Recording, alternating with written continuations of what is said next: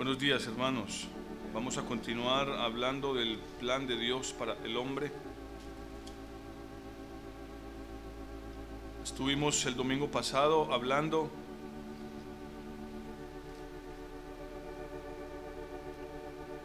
de la importancia del nuevo nacimiento. Es necesario, hermanos, que todos entiendan este tema. Yo no quisiera que alguien pasara ahí sentado años con el peligro de tal vez no haber nacido de nuevo. Y créame, hermanos, que conozco a muchas personas. Incluso conocí un día a un pastor, pastor, del cual tuve el testimonio el día que lo conocí, que no había nacido de nuevo. Él había aprendido un oficio había aprendido cómo estudiar las escrituras y sacar un mensaje. Pero ese hombre, él como tal, no había nacido de nuevo. No, no había visto el reino de Dios. Dios le dio al ser humano tanta capacidad, hermanos, que el ser humano puede construir algo. Dice la escritura en el libro de Génesis que los hombres intentaron levantar una torre, se juntaron con un solo pensamiento y empezaron a levantar una torre que llegara hasta el cielo. Y dice la Biblia que el Señor bajó y confundió sus lenguas, diciendo que si no los detendría, nada de lo que se propusiera les sería, les sería imposible. Dios le dio al hombre tanta capacidad que sí, las circunstancias pueden influir en muchas cosas, pero hoy alguien se propone algo y se dedica toda su vida a eso, lo cumple. El problema es que cuando lo haga se sentirá más vacío que antes. Entender el plan de Dios para el hombre requiere un elemento muy importante. Y es que el ser humano acepte ese plan. Que el ser humano acepte ese plan. Porque si no, si no es a través de ese camino que Dios ha trazado, no vamos a poder conocer a Dios. Y si no conocemos a Dios, lo único que nos queda es, es es inventarnos nuestro propio plan.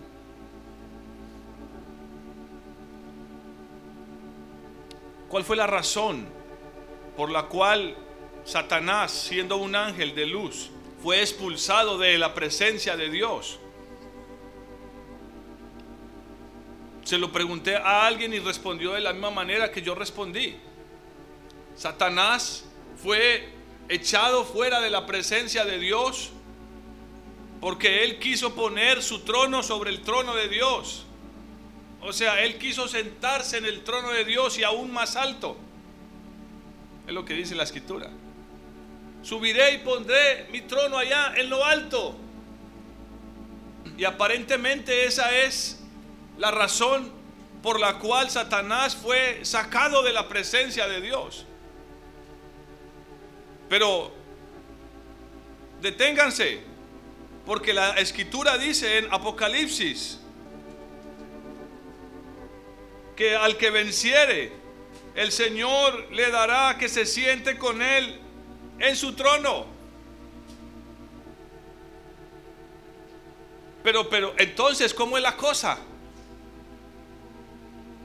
Si esa es la razón por la cual Satanás fue sacado de, de la presencia de Dios, ¿por qué razón el Señor al final del libro y durante muchas partes en la Biblia, le ofrece al hombre la posibilidad de sentarse en su trono.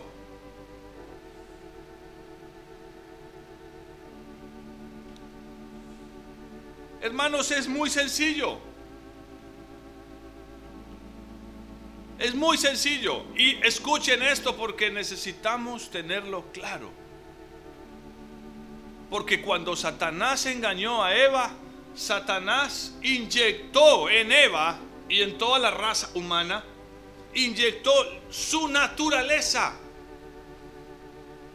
Inyectó su naturaleza, sus deseos, sus planes, sus propósitos.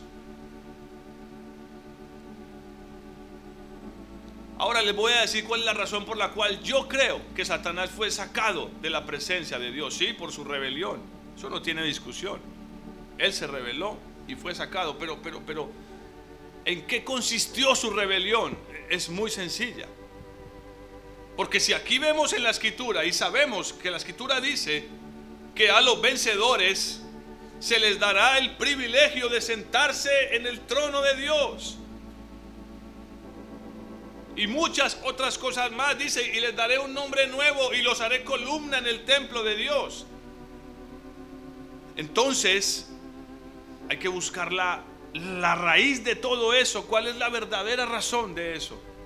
Y es muy fácil cuando vemos cómo se comporta la, la, naturaleza humana. Al ver nuestra naturaleza humana, la cual ha sido contaminada por la, por la naturaleza de Satanás, cuando engañó a nuestros padres allá en el huerto, Adán y Eva, es muy fácil saberlo y voy a decírselos de una manera sencilla. El problema del ser humano hoy es que quiere, quiere todos los beneficios de Dios, pero no quiere el control de Dios. O sea, quiere tener todos los beneficios de Dios, pero sin Dios. O sea, sin su control.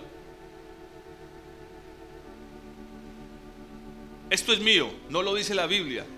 Pero estoy seguro, conociendo a Dios, la humildad de Dios, que no hubiera tenido ningún problema en darle un lugar de preeminencia a Satanás. Bueno, ya, ya lo tenía, Ezequiel lo dice. Se paseaba en medio de la presencia de Dios.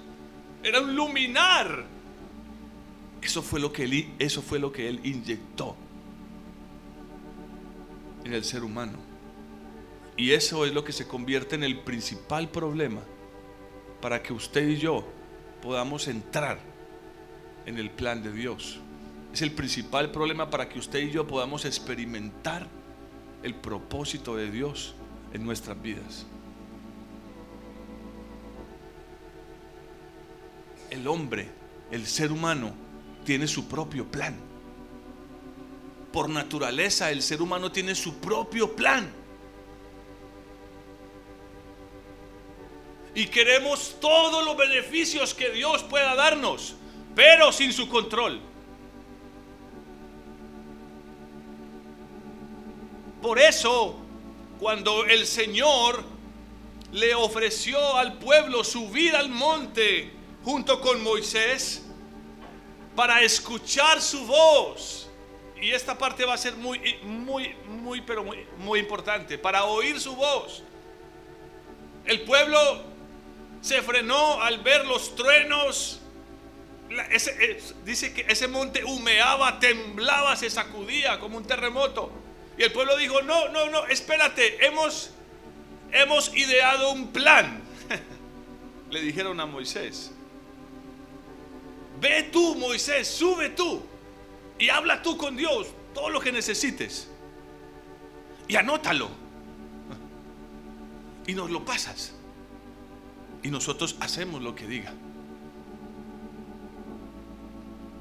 Por eso Moisés era tan importante para los judíos y lo sigue siendo hasta el día de hoy, hermanos. Y algunos creen que los judíos odian a Jesús. ¿Saben que la mayoría de judíos respetan a, Jesús como hombre, como profeta? Porque su, su paso por la tierra está demostrado científicamente, o sea, se puede. Pero ellos odian a alguien con todo su corazón y es a Pablo. El gran apóstol Pablo, porque él les derribó toda la cátedra de Moisés por el piso. Ellos, ellos pusieron su confianza en Moisés. Dios le dio a cada ser humano en e- ese día que era parte del pueblo de Dios subir al monte y experimentar la gloria y la presencia de Dios. Pero el pueblo tenía un plan mejor. No, Moisés, vamos, mira, ve, yo creo que es más práctico. Sube tú y habla con Dios. Y todo lo que Dios te diga, tú vienes y nos lo dices y nosotros lo haremos. Ese es el plan del hombre. Pero ese es el principal problema para que nosotros podamos experimentar el propósito de Dios en nuestras vidas. Aquí cada uno de ustedes tiene su propio plan para su vida. Y si lo niega, estaría siendo mentiroso delante de Dios. Cada uno de nosotros aquí tiene un plan. Algunos hemos logrado con los años confiar en el plan de Dios. Hemos logrado aprender unas cositas del plan de Dios y, y- y ver que son buenas. Y, y hemos visto como la palabra dice que todos los pensamientos que Dios tiene para con nosotros son de bien. Pero por si alguna cosa debajo de la manga tenemos un plan B. Por si las cosas se ponen feas. Esto, esto no me lo estoy inventando yo. Pedro tenía un plan B. Y ya vamos a ir a leer su carta, en su primera carta. Él tenía él sacó su espada en el huerto, pero como pero cuando vio que la cosa no le funcionó, él se ocultó y se escondió. Tal vez había puesto una capuchita sobre su cabeza y ahí estaba calentándose en el fuego, ocultándose y tratando de, ver qué pasaba de lejos con su maestro. Pero hermanos, cuando hablo del plan del hombre, hablo de los caminos del hombre. Amén. Amén. La escritura deja claro que todo camino del ser humano tiene el mismo fin. ¿Cuál es? ¿Cuál es? La muerte. El problema es que aunque lo leemos y nos lo repiten, no lo entendemos.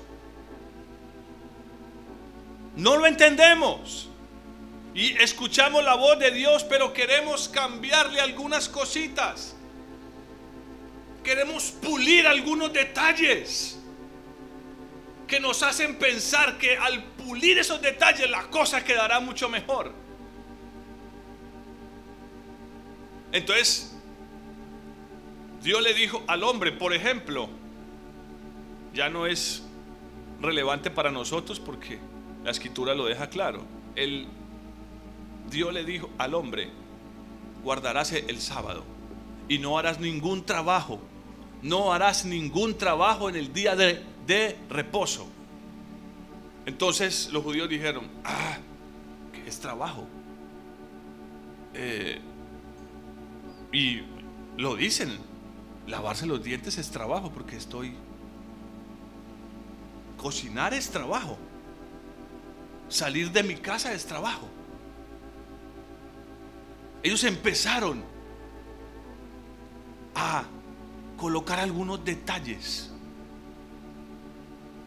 en lo que escucharon de Dios. Y así somos todos nosotros. Tenemos nuestro propio plan.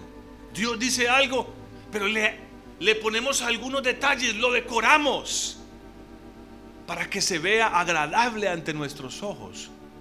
Pero hoy, hermanos, y lo voy a repetir varias veces, no hay peor abominación que esa. Escuchen esto, no existe peor abominación que esa.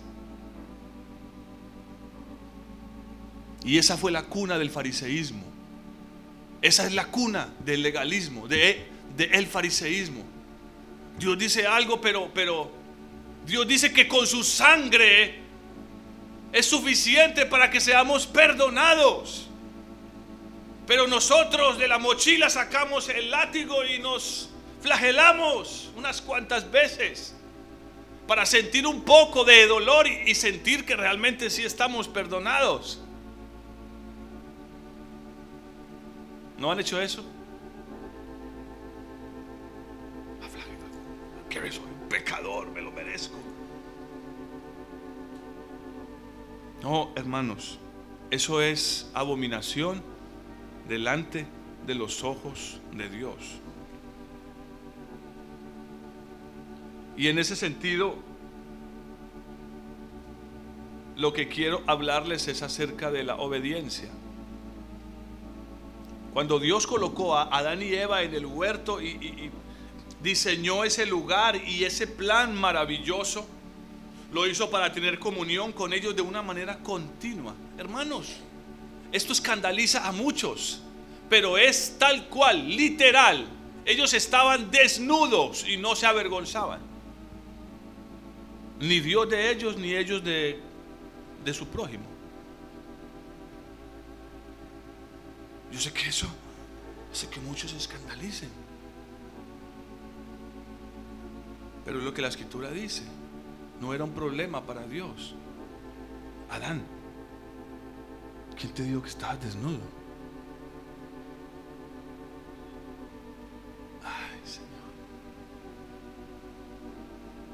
Cuando el Señor pone a, a Adán y Eva en el huerto, les dio absoluta libertad.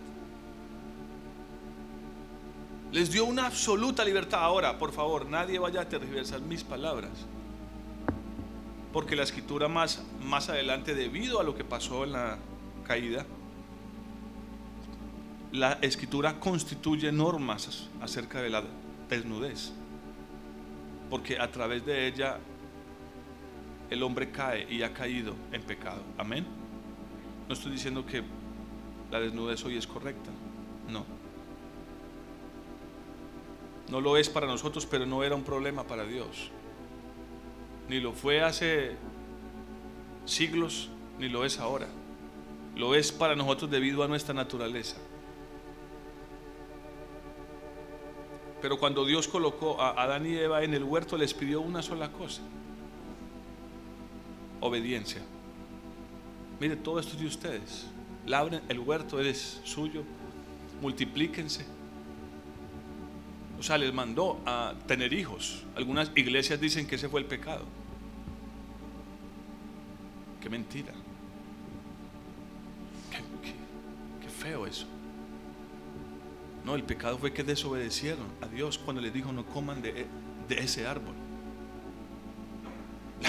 La, iglesia más grande en el mundo hoy dice que el pecado fue que hicieron lo que no debían hacer. Pero no, la escritura claramente dice que fue lo que pasó. Desobedecieron al comer de ese árbol. ¿Me entienden lo que les quiero decir? Yo sé que sí. Obediencia. Era obediencia. No les pidió más nada el Señor. Pero Satanás, como le comentaba a, un hermano, estaba lleno de amargura estaba lleno de resentimiento en contra de Dios, porque Dios lo había echado de su presencia, debido a su rebelión, debido a que él tenía sus propios planes. Él estaba lleno de amargura en contra de Dios. Y pensó que si hacía eso con Adán y Eva y los engañaba, entonces estaba destruyendo el plan de Dios. Pero no, jamás el plan de Dios sigue intacto. Y hasta el día de hoy Satanás todavía cree que puede destruirlo.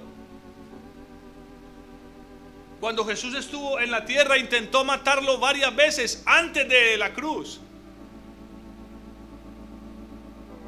Dice que los judíos tomaban piedras para matarlo y él se escondía y, se iba. Él no estaba buscando la muerte, él sabía cuál era el momento de su muerte. Como lo dijo el hermano Dyson el jueves. Él leyó un pasaje súper clave. Padre, la hora ha llegado. Él sabía cuál era su hora, no antes ni tampoco después. El Señor Jesús estaba sujeto a un plan divino. Por eso no permitió que lo apedrearan antes, ni que lo coronaran como rey cuando entró a la ciudad santa montado sobre un pollino y la gente gritaba, ¡Oh, sana! Si él hubiera querido, lo hubieran coronado como rey. Pero no era, no era su momento para ser coronado como rey. Por eso una y otra vez el Señor Jesús dice y testifica delante de los discípulos, yo no he venido para hacer mi propia voluntad, sino la voluntad de aquel que me envió. El Señor Jesús una y otra vez enseñaba que el problema, el problema era que nosotros tuviéramos nuestro propio plan. Pero que la salvación vendría sobre aquellos que le dijeran al Señor sin reservas, hágase tu voluntad. Él les dice una y otra vez, yo no hablo mis palabras, lo vamos a ver después. Hoy solo vamos a introducirlo de la manera que el mismo Pedro, en medio de su angustia y de sus fracasos, entendió cómo funcionaba esto. Dice Primera de Pedro capítulo 1. ¿Están ahí?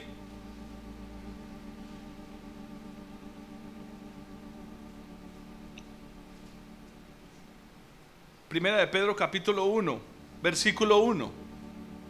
Y vamos a, creo que a pasar la mayoría del tiempo aquí. Voy a citar otros pasajes, pero no voy a ir ahí. Vamos a quedarnos en primera de Pedro.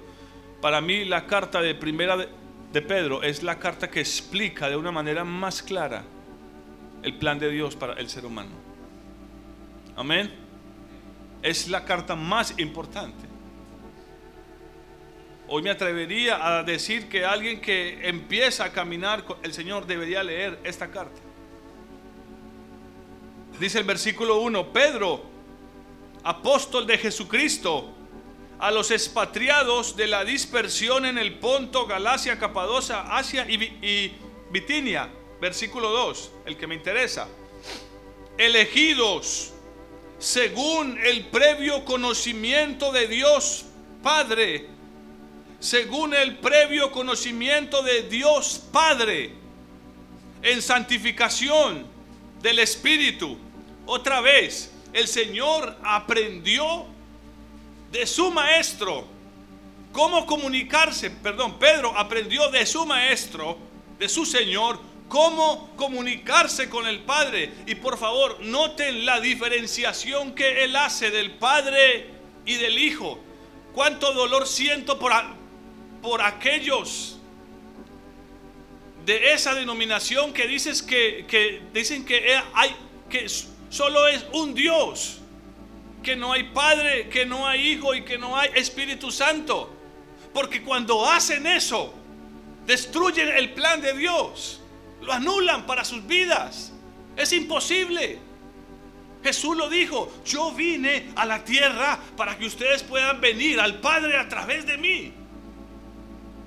Y por eso voy a morir en la cruz para pagar por sus pecados para que ustedes reciban la justificación debido a la sangre que voy a derramar en la cruz y que cuando yo muera y resucite os sea enviado el Espíritu Santo que os dará testimonio de mí.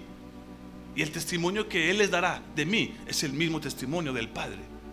Entonces yo, yo, yo digo, pero ¿cómo es posible? Pero hermano, el, el, miren, el engaño es una cosa espantosa. Yo tuve, bueno, amigos, eran compañeros de trabajo que eran de esa denominación. Ellos, por favor, si conoce a alguien, no le hable de eso porque se va a enojar. E, ellos se molestaban. Y un día uno de ellos casi me pega. Y yo le leía pasajes y le leía pasajes. Y un día se ofendió. No, yo decidí que es que es uno solo. Pero cuando hacen eso, hermanos, esas personas hoy, tengo que decirlo claramente, están fuera del plan de Dios. Eso es una secta. Están fuera del plan de Dios. Desconocen toda la sabiduría de Dios. Se rehusan a rechazarla. Porque para ellos el Hijo de Dios jamás se hizo hombre. Ellos dicen que Él era el mismo que estaba en la cruz y que Él mismo se autorresucitó. Entonces, perdón, Entonces eso quiere decir que Jesús nunca fue hombre, humano, y nunca murió como tal. Y según Juan, quien niega eso, quien niega que Jesús, el Hijo de Dios, se hizo, que Cristo se hizo hombre en el cuerpo de Jesús, ese tiene el espíritu del anticristo, dice Juan. ¿Sí o no? No voy a ir ahí por el tiempo. Pero me gusta la manera como Pedro escribe su carta porque hace la diferenciación. Elegido según el previo conocimiento de Dios Padre. Porque también el Hijo es Dios. Por eso dice Dios Padre. En santificación del Espíritu. Y nos eligió, nos escogió para qué cosa? Para obedecer. Nos escogió para obedecer. Pero como eso plantea un gran problema y lo vamos a ver más adelante, eso plantea un problema grandísimo. Por eso inmediatamente dice, para obedecer y ser rociados con la sangre de Jesucristo, gracia y paz sean multiplicadas. Oh, qué, qué introducción tan maravillosa la que este hombre hace. Ya a estas alturas no era el pescador burdo que la gente veía no era el hombre inmaduro, impulsivo, llevado de sus propios deseos. Era un hombre que conocía a Dios. Era un hombre que conocía a Dios. Hermanos, el Señor nos escogió para obedecer, para obedecer su camino, sus propósitos, su voluntad. Nos escogió para obedecer. Y ya casi al final de su carta, voy a ir ahí para ampliar un poquito este tema de la obediencia. Dice en primera de Pedro 4, 17. Primera de Pedro 4, 17. Es tiempo de que el juicio comience por la casa de Dios. Y si primero comienza por nosotros, que somos la casa de Dios, ¿cuál será el fin de aquellos que no obedecen el Evangelio de Dios. Ya al final de su carta, Pedro les, les está mostrando que el propósito es la obediencia, porque quien no obedezca el Evangelio de Dios será destruido. Y hay, y hay otro pasaje, voy a leérselos. Segunda de Tesalonicenses 1.7. ¿Están ahí? Amén. Segunda de Tesalonicenses 1:7. Mientras que a vosotros, los que sois atribulados, el Señor os dará reposo junto con nosotros cuando se manifieste el Señor Jesús desde el cielo con los ángeles de su poder. Está, hablando de su venida. Versículo 8 y vendrá en llama de fuego para dar una retribución. ¿Recuerdan que Él viene a dar una recompensa? Amén. Para dar una retribución a los que no conocieron a Dios ni obedecen el Evangelio de nuestro Señor Jesucristo. Estos, los que no obedecen su Evangelio, sufrirán pena de eterna perdición excluido de la presencia del Señor y de la gloria de su poder. Hermanos, todo esto se trata de obedecer. Se trata de la obediencia. Todo, hermanos, la verdad más importante en la escritura es la sujeción, la obediencia. Pero note una cosa, que aquí está diciendo la obediencia a quién? ¿A quién? ¿Están aquí hermanos? Al Evangelio de Jesucristo.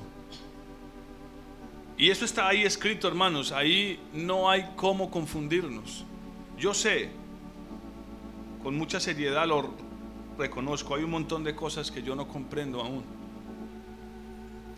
pero de lo que sé que comprendo por la gracia de su Espíritu, voy a predicárselos. para que ustedes escuchen el Evangelio de Dios y puedan obedecerlo. Porque si lo hacen, entonces no serán condenados en el día que viene. Porque ese es el plan de Dios. No lo terminamos de leer allá en Juan 3, pero después de que el Señor le explica a, Nicodemo lo que significa el nuevo, el nuevo el nuevo nacimiento, le dice que, él, que el Padre envió a su Hijo para que muriera en la cruz por todos nosotros y Él no desea que ninguno se pierda. El propósito de Dios es que nadie se pierda. Lamentablemente muchos lo han hecho ya y muchos lo harán porque tienen sus propios planes. Y hay unos, miren hermanos, hay unos planes que son realmente buenos. La, la religión es uno de ellos. Los fariseos tenían todo bien estructurado. Ellos no habían dejado nada al azar. Era una religión casi perfecta. Pero el problema es que eran métodos, mandamientos y planes de hombres. Yo no quiero ser cansón al, al enfatizar esto una y otra vez. Porque lo he experimentado así en mi vida, lo he visto en las vidas de otras personas a quienes he pastoreado durante años. Y es que todos tenemos un plan. Todos escuchamos la voluntad de Dios para nosotros, para nuestra familia, para nuestra casa, para nuestros hijos, para nuestro hogar, pero cuando salimos por esa puerta, empieza a funcionar nuestra propia sabiduría. Y lamentablemente muchas veces terminamos haciendo nuestra propia voluntad y no la voluntad de Dios. Y no porque no la hayamos oído ni porque no la sepamos, sino porque buscamos agradarnos a nosotros mismos antes que a Dios. hermanos, el Señor viene a dar una retribución a aquellos que no obedecen su evangelio, su camino. Y los evangelios básicamente hablan una y otra vez de quién? De Él, de cómo vivió. Vamos de nuevo a Primera de Pedro.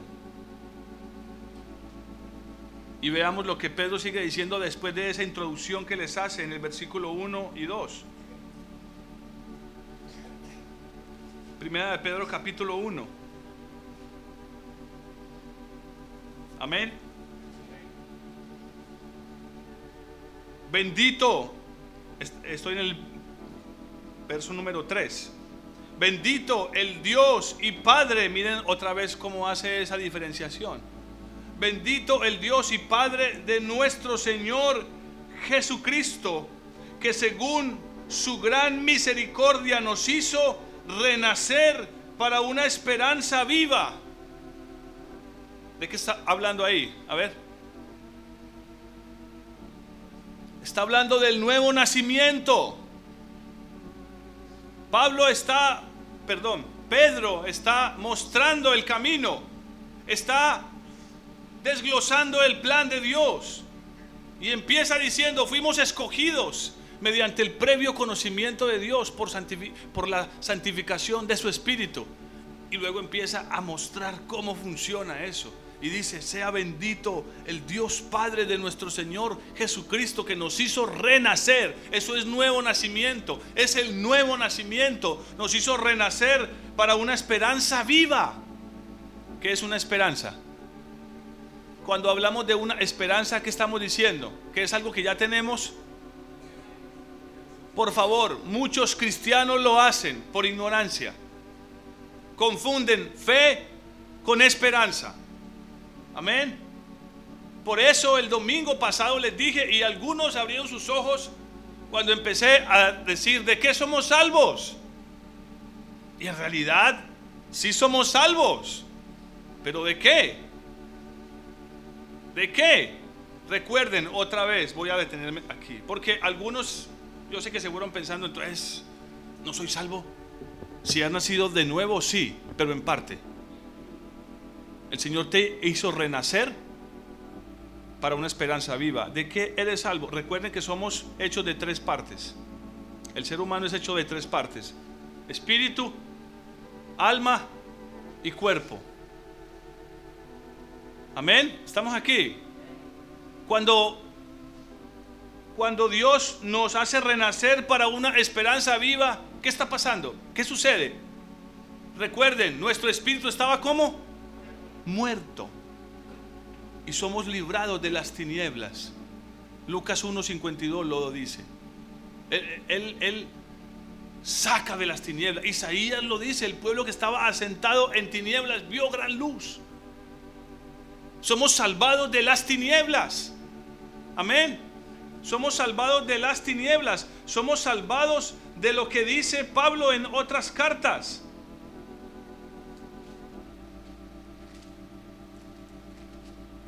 Somos salvados de esto. Mire, voy a leerles esto porque quiero que tengan un poquito más de, entendimiento. Por estas cosas, ya les voy a decir cuál el pasaje para que no se distraigan. Por estas cosas la ira de Dios viene sobre los hijos de desobediencia. ¿Recuerdan que les dije que no todos somos hijos? Y algunos temblaron y, y chocaron los dientes. ¿Cómo así? Entonces, ¿cómo es la cosa? Aquí dice, miren lo que va a decir aquí. Por estas cosas la ira de Dios viene sobre los hijos de desobediencia,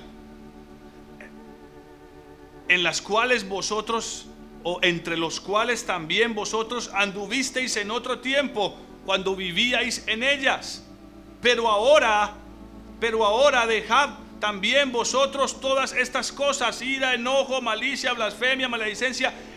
Él, Pablo le está explicando a los colosenses que ahora son hijos de Dios, pero que antes cuando vivían en tinieblas eran hijos de desobediencia, no hijos de Dios, porque Dios es luz. Amén. Eso es Colosenses capítulo 3, versículo 6. Colosenses capítulo 3, versículo 6. En el nuevo nacimiento, en el renacer a una esperanza viva, el cual el Padre nos hizo, nos dio perdón por medio de su Hijo Jesucristo. Entonces es cuando nuestro espíritu es sacado de las tinieblas, es despertado, viene a la vida, porque Él es la vida. En ese instante experimentamos una pequeña porción de lo que la escritura llama la salvación. Recuerden lo que le dijo el Señor a Nicodemo. Si no naces de nuevo, no puedes que ver el reino de Dios. Hermanos, el nuevo nacimiento es como pararse en la puerta del camino que conduce a la salvación. Eso no estar ahí en la puerta, es empezar a ver las maravillas de Dios. Pero hay que entrar. Hay que entrar. Y por eso quienes no lo hayan hecho, hago el anuncio ya, vamos muy pronto a hacer unos bautismos. Para quien crea que ha nacido de nuevo y no se ha bautizado, lo haga. Es una decisión personal, pero importantísima. Porque ese bautismo es lo que nos permite, según la escritura, pasar de una frontera a otra. Perdón, es, nos permite cruzar la frontera de un lugar a otro, de Egipto a los territorios de Dios, a los dominios de Dios. Cuando el pueblo pasó el Mar Rojo, Pablo explica que cuando el pueblo pasó el Mar Rojo fueron bautizados en las aguas. Pasaron del dominio de Faraón a los territorios donde Dios y solo Dios controla. Amén. Ahí ya Faraón ya no pudo pasar. Y Faraón es una representación de Satanás. Ah. Necesitamos ese paso. Si alguien no lo ha dado y cree que ha nacido de nuevo, necesita darlo. Amén. Pero no voy a tocar ese, ese, tema ahorita. Pero es importante para que lo sepamos. El nuevo nacimiento es solo que nuestros ojos espirituales sean abiertos. ¿Recuerdan al ciego de Juan 9? Era ciego en lo natural, pero era ciego en lo espiritual. El Señor le abre los ojos naturalmente y lo llevan al Sanedrín y lo interrogan y le dicen, ¿quién te sanó? Pues yo no sé, un hombre. Yo creo que es profeta porque si me dio la vista, no va a ser cualquier... Ah, ¿Qué? Tú no sabes nada. Hasta ahí él solo había recibido la vista física. Pero cuando sale de ahí que lo expulsan de la del Sanedrín, él se encuentra con el Señor. Y el Señor le dice, ¿crees? Y él le dice, ¿quién es? ¿Quién es para que yo crea? Y le dice, yo soy. Ah, y lo ve. Ya no con los ojos naturales, sino con los espirituales. Y se postra delante de él y lo adora. Amén. Amén. Eh, eh, no, no podemos pensar que cuando alguien nace de nuevo, ya como que automáticamente, ¡pah! que recibe un paquete con toda la información. No, hermanos, nacer de nuevo equivale a ese pesebre que estaba, perdón, a ese bebé que estaba en el pesebre el día que Jesús nació. Él nació como cualquier ser humano. Cuando alguien nace de nuevo no es diferente a un bebé. Hay que cuidarlo, protegerlo, no puede hacer nada por sí solo. Hay que estarle dando leche. No sabe las cosas, hay que enseñárselas. Él necesita depender de tutores, de padres espirituales. Alguien que nace de nuevo necesita, aunque se vuelva una cosa difícil, necesita estar preguntando, venga, ¿esto cómo funciona? ¿Esto cómo lo hago? ¿Qué dice la escritura de esto para mi vida? ¿Esto lo puedo hacer? ¿Esto no lo puedo hacer? El problema es que algunos son bebés pero creen que son grandes. ¿Han tenido niños así? Eh, Yo recuerdo los míos todavía. Se creen grandes. Y a veces toca decirles, eh, tranquilo hijo, te falta. Ahí están los niños, ya se creen fuertes y grandes y que pueden pasar la calle solos y que entienden todas las cosas. No funciona así. Nacer de nuevo es, es solo una pequeña parte es solo el abrir espiritual de nuestros ojos a una vida maravillosa y a un camino que yo lo, lo llamo el camino de la salvación. En ese instante, cuando hemos renacido, el Señor nos concede una esperanza viva. ¿Cuál es esa esperanza? Sigamos leyendo a Pedro. Amén. ¿Nos quedamos en cuál versículo? Muy bien, están aquí conmigo. No se vayan. Hoy voy a tratar de no terminar tan tarde. Leámoslo de nuevo el versículo 3. Mire, yo le pido que usted lea esta carta en su casa completa, las dos, varias veces. Yo, yo confío en que las palabras que el Espíritu Santo le pueda decir a usted en lo secreto son mejores y más claras que las mías. Amén. Amén, hermanos. Yo sé que a él no se le pega la lengua a mí todavía. Y eso que me conocieron cuando ya casi no se me pega. Pero yo sé que también Dios lo hace para que solo su nombre sea glorificado. Y no me molesta, no. No me siento mal por eso. Amén. Espero que ustedes tampoco. Versículo 3. Bendito el Dios y Padre de nuestro Señor Jesucristo que según su gran misericordia, ¿ha sido por qué? Por su gran misericordia, ni usted ni yo merecíamos nada. Hermanos, la misericordia, y perdonen que me, que me detenga, es algo que olvidé. La misericordia es para aquellos que están en la miseria. La misericordia no es para alguien que ya tiene. O sea, no se le ofrece misericordia a alguien que está sentado en lugares altos, entronado. La misericordia es para aquellos que saben que su alma está en la miseria. Algunos creen que ya alcanzaron el camino, que ya conocen a Dios, que ya tienen toda la doctrina en sus cabezas. No, hermanos. No es así. Es una cuestión de misericordia y la misericordia es para aquellos que reconocen su condición. Que según su gran misericordia nos hizo renacer para una esperanza viva de esa esperanza viva hablaremos más ampliamente luego. Por la resurrección de Jesucristo de los muertos, para una herencia incorruptible, incontaminada e inmarcitable. Y escuchen, reservada en los cielos para nosotros Cuando dice reservada es porque qué? ¿Es porque la tenemos ya? A ver. Una reservación habla de algo futuro. Voy a hacer una reservación en un restaurante para dentro de un mes. O voy a hacer una reservación de un vuelo para dentro de un mes. Si es dentro de un mes, tengo tiempo para, para poder empacar. Una reservación habla de algo futuro, no de algo que tengo ya. Yo quiero ser enfático en esto porque la mayoría de creyentes y así se los dicen en las iglesias, nacen de nuevo y les dicen que ya están listos para irse en el rapto. ¡Qué locura! Nacen de nuevo, los bautizan a los 15 días o, un mes y a los dos meses ya los tienen dirigiendo un grupo de 12. ¿Y este qué les va a enseñar?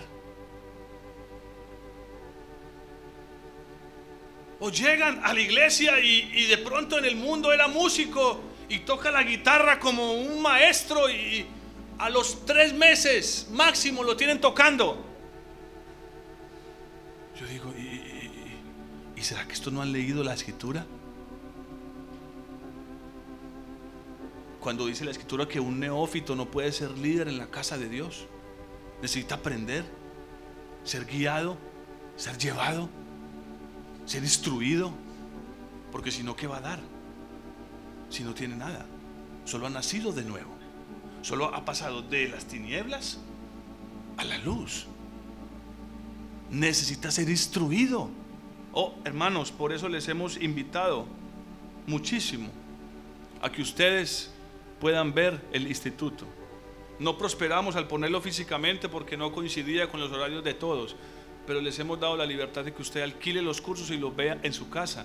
Un curso de 12 horas que tiene un mes para que lo vea. Tiene un mes para que lo vea. Y hay cursos explicados por hombres santos de Dios, escogidos, maduros, de años en el camino de, de Dios, que hablan casi de todos los temas que usted debería conocer. Necesitamos ser entrenados, instruidos. Y para eso, bueno, lo primero es que hay que estar convencidos de que el plan de Dios es lo que yo necesito. Porque si no, si usted tiene un plan mejor, si usted cree que tiene un plan mejor, usted va a seguir en su propio camino, en su propio plan. Y no basta con que yo ya llevo aquí, llevo cuatro años, ya me he leído la Biblia completa cuatro años yo creo que a mí ya me deberían poner a predicar. Hermanos, toma un proceso, toma un tiempo entender las cosas de Dios, pasar tiempo en su presencia, llenarse de su naturaleza. Esto no es de un día para otro. Ahora, el problema es que nos queda poco tiempo porque el Señor viene pronto. Pero ¿saben qué es lo maravilloso? Oh, cómo me gusta ese pasaje. La escritura dice que Sión dará a luz en un día. Ahora no quiere decir que de nacidos de nuevo al día siguiente vamos a pasar a huíos, hijos maduros. Recuerden que hay tres palabras para hijos. Pais, tecnón y huíos. No podemos pasar de pais a huíos de un día para otro. Y por eso es que la parte que viene es muy importante.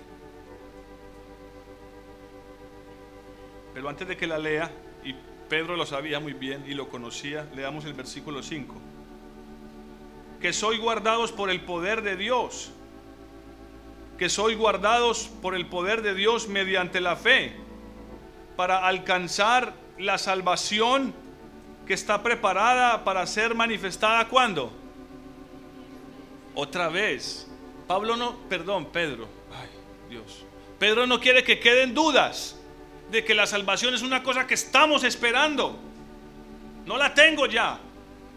Dije que iba a traer una pizarra para dibujarlo. En el mero inicio hay dos cosas que suceden en un instante. Otra vez, espíritu, alma y cuerpo. Amén. Piensen en, en lo primero y en lo último, el espíritu y el cuerpo. Amén. En la mitad que está el alma. Muy bien. Esto ocurre en un instante. Espíritu, nuevo nacimiento.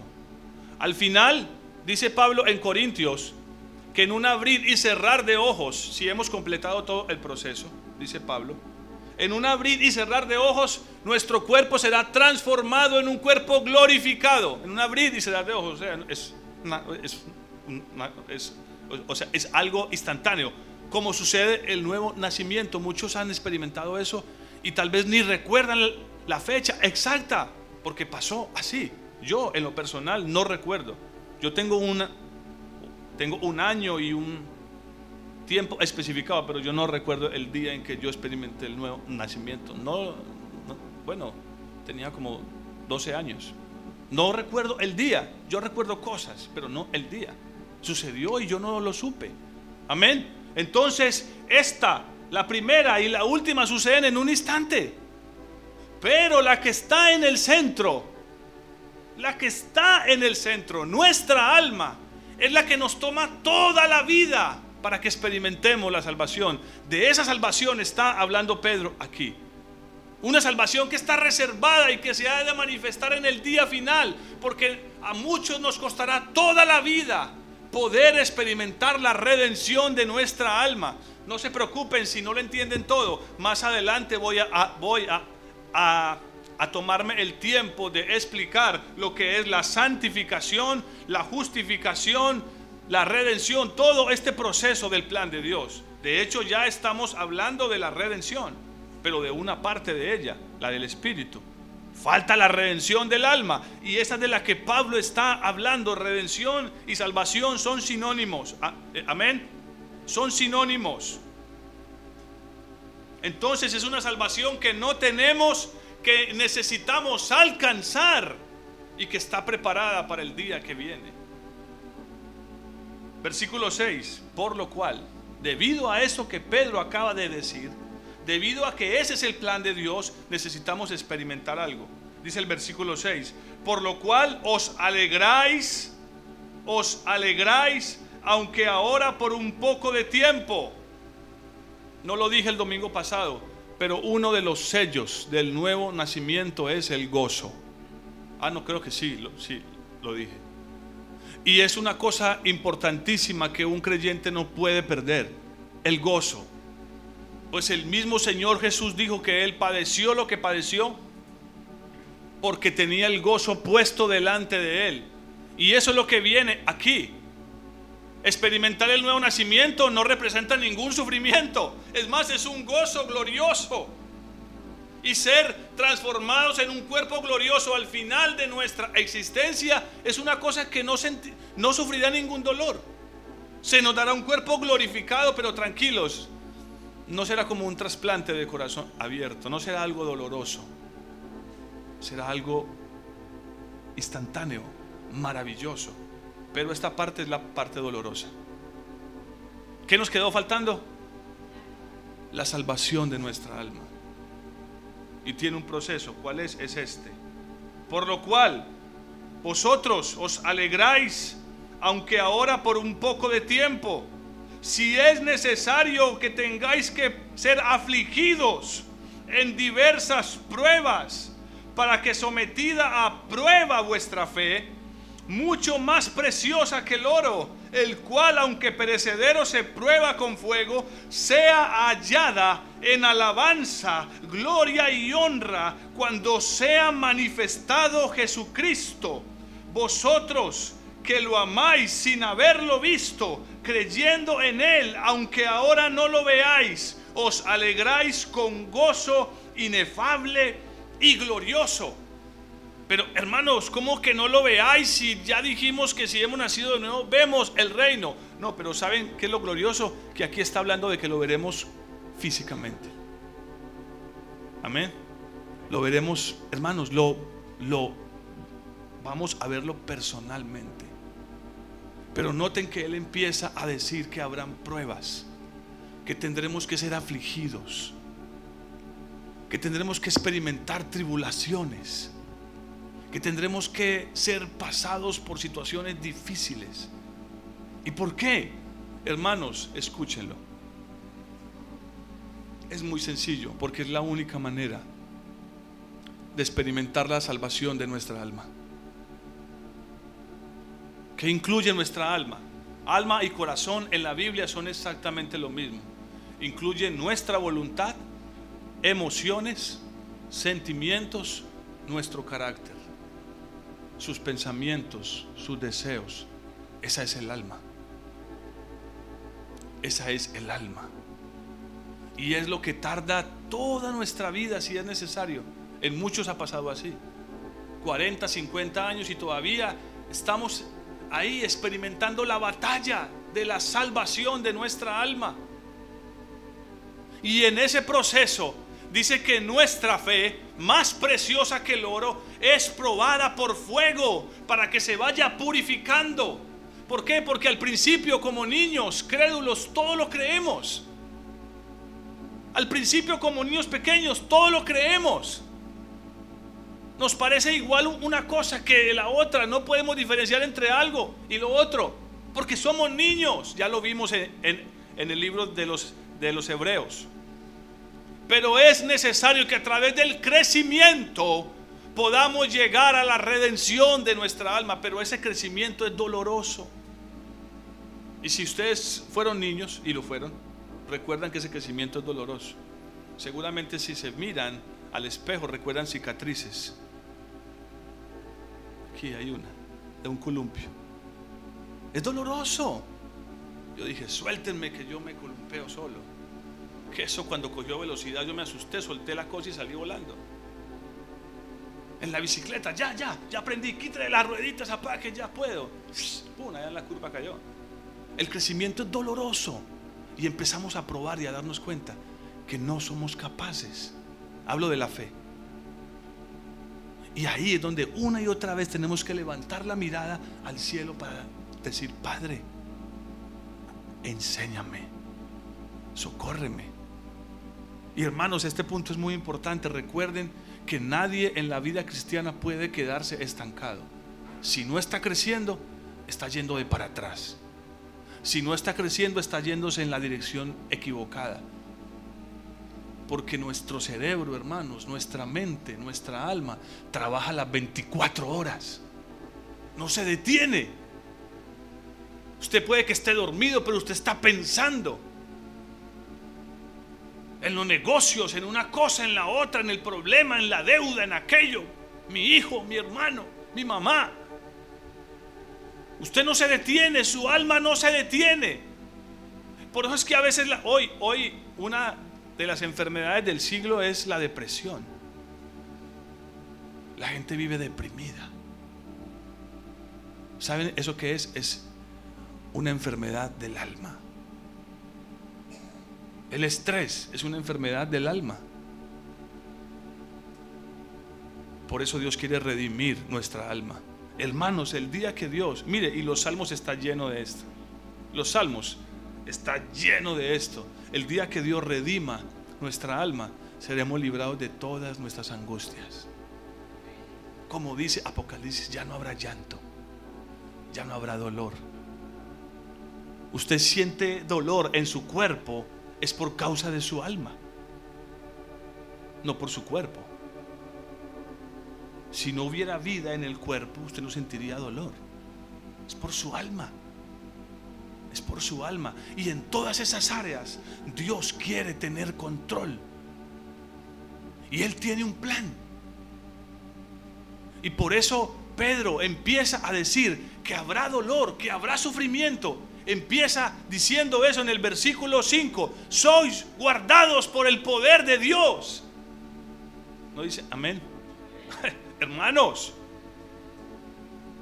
Pablo, ahora sí Pablo, le dijo a los discípulos, se, es necesario que a través de muchas aflicciones entremos en el reino.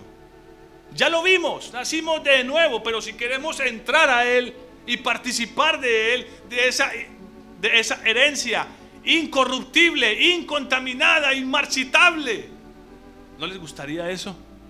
¿O prefieren los, los dólares? Los euros están más caros. ¿Qué prefiere? Lo que esta tierra ofrece. Propiedades, dinero, poder. Hay una herencia de la cual usted, si es hijo de Dios, tiene derecho a participar. ¿No creen que vale la pena negarnos en, en esta vida por obtener esa herencia preciosa? ¿Y saben cuál es esa herencia? Algunos dicen, oh, las calles de oro. ¿Será que le puedo arrancar un pedacito?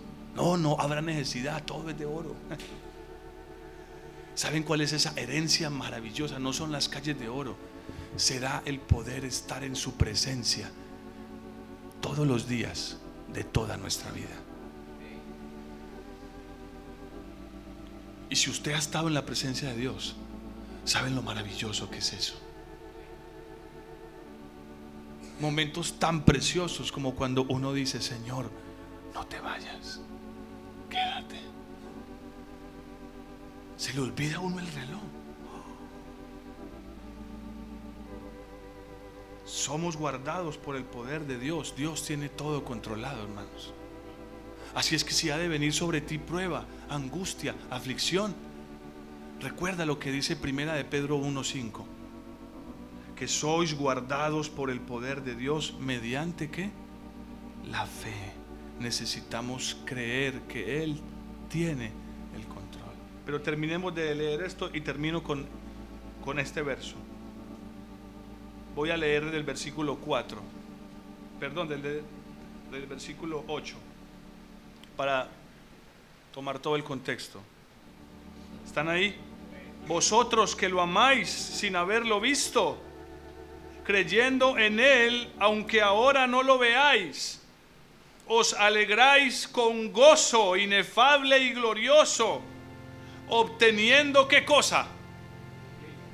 Obteniendo el fin de vuestra fe. ¿Cuál es el fin de nuestra fe? ¿Están aquí, hermanos, los que están ahí con sus Biblias? ¿Cuál es el fin de su fe? La salvación de nuestras almas, ¿recuerdan? Es esto, es la parte que duele, pero es la parte gloriosa. Porque usted ya no volverá a sentir odio, rencor, amargura Oh, hermanos, yo doy gracias a Dios. El día que me encontró y me libró de la amargura, yo, tenía una amargura tan grande en mi corazón, en contra de todo el mundo, de mi familia, de todo el mundo. Yo tenía una amargura, un resentimiento.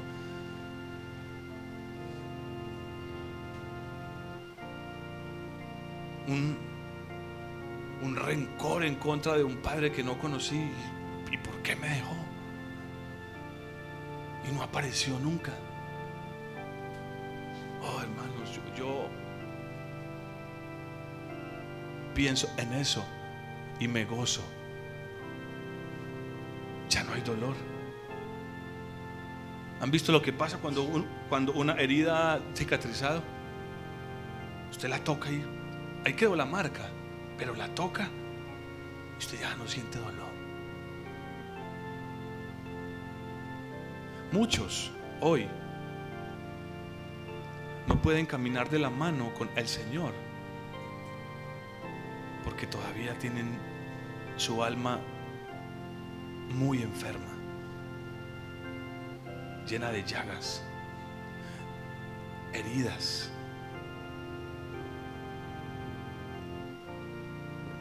Conocido a través de los años a muchas mujeres con grandes heridas en su corazón, heridas por hombres que les hicieron daño que las abandonaron. A muchos hijos eh, con grandes heridas en su corazón porque sus padres se, las hicieron. Y, y sabe que lo triste que llevan años en la iglesia. Llevan años en la iglesia. Y no les han dicho o no saben que Dios puede sanar sus almas. Dios puede salvar sus almas. Y puede llenar sus vidas de gozo.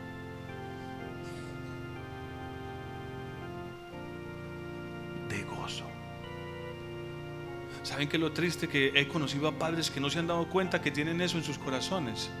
y se lo están transmitiendo a sus hijos porque no han querido permitir que Dios sane sus corazones.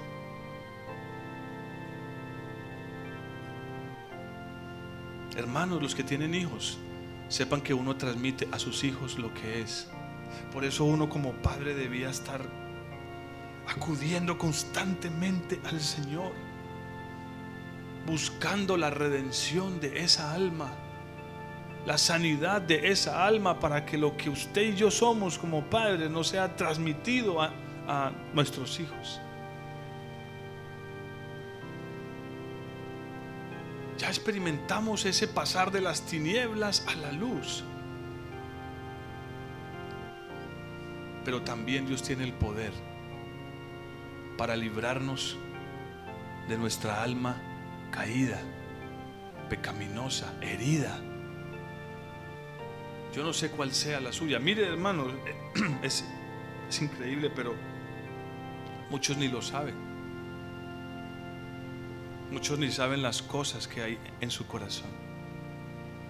Por eso Dios tiene que, como dice Pedro, si es necesario, y para muchos de nosotros es necesario, si es necesario que tengáis que ser afligidos en diversas pruebas. Porque es la única manera en la cual usted y yo vamos a poder ver lo que hay, las heridas tan profundas de nuestra alma entonces vamos a levantar al cielo los ojos y vamos a decir, Padre, sálvame. Sálvame de lo que soy. Pongámonos en pie. Yo sé, hermanos, no importa su edad. No importa su edad. Yo he conocido con el tiempo cómo el corazón se llena de heridas. sé cómo el corazón puede estar lleno de llagas si usted no lo sabe. Así es en lo físico, así es en lo, así es en lo, es, es igual en lo espiritual. Alguien puede tener su cuerpo por dentro lleno de llagas y no saberlo. Yo tuve úlceras en mi colon por años y no supe, hasta el momento que ya eso se puso terrible. Y cuando vi la foto yo dije, oh, imposible. Necesitamos acercarnos a nuestro médico y estarle recordando día tras día a Él como Padre, Padre, redime mi alma, cámbiame Señor. Cierra sus ojos, hermanos. Yo quisiera que se tomara la libertad de acercarse al Señor por un instante. Si usted ya ha experimentado ese renacer a una esperanza viva, alégrese y gócese. Pero sin perder ese gozo, dígale, Señor, y mi alma, Señor, y mi carácter, Señor, mis deseos, mis pensamientos, mis temores, mis angustias. Tal vez haya rencor, resentimiento en algún corazón. Tal vez haya heridas en su corazón.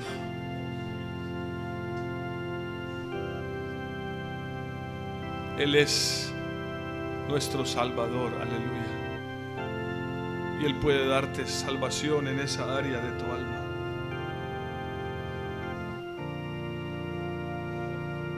Señor, Señor precioso. Oh Señor precioso. Señor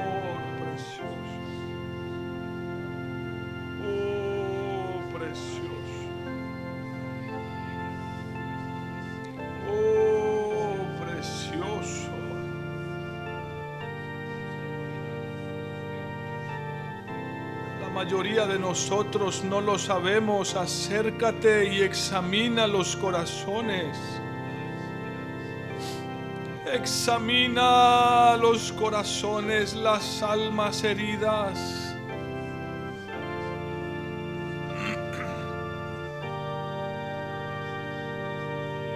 Examina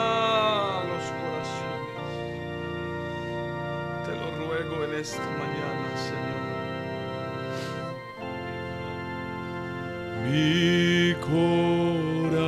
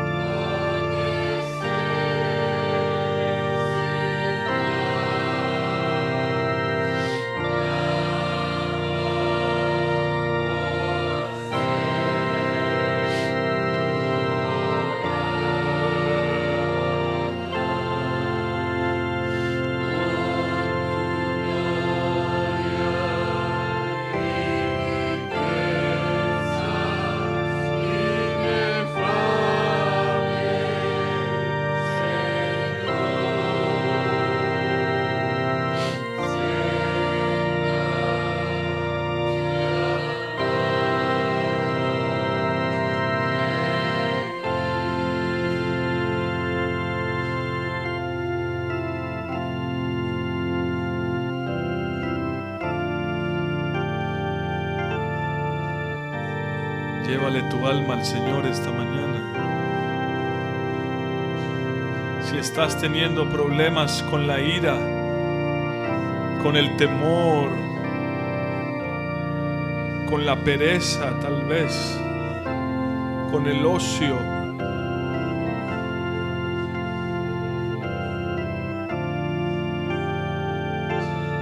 si estás teniendo problemas con resentimientos, con el desánimo, tal vez con la condenación.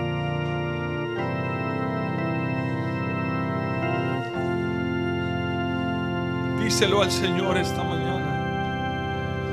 Él es el que redime tu alma. David le decía, redime mi alma de todas mis angustias.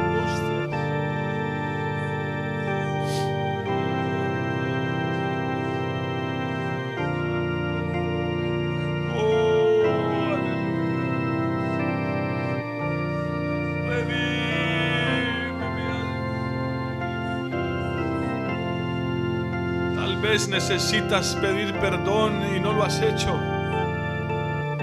Tal vez necesitas pedir perdón a alguien y no lo has hecho. Tal vez necesitas perdonar a alguien por lo que te hizo.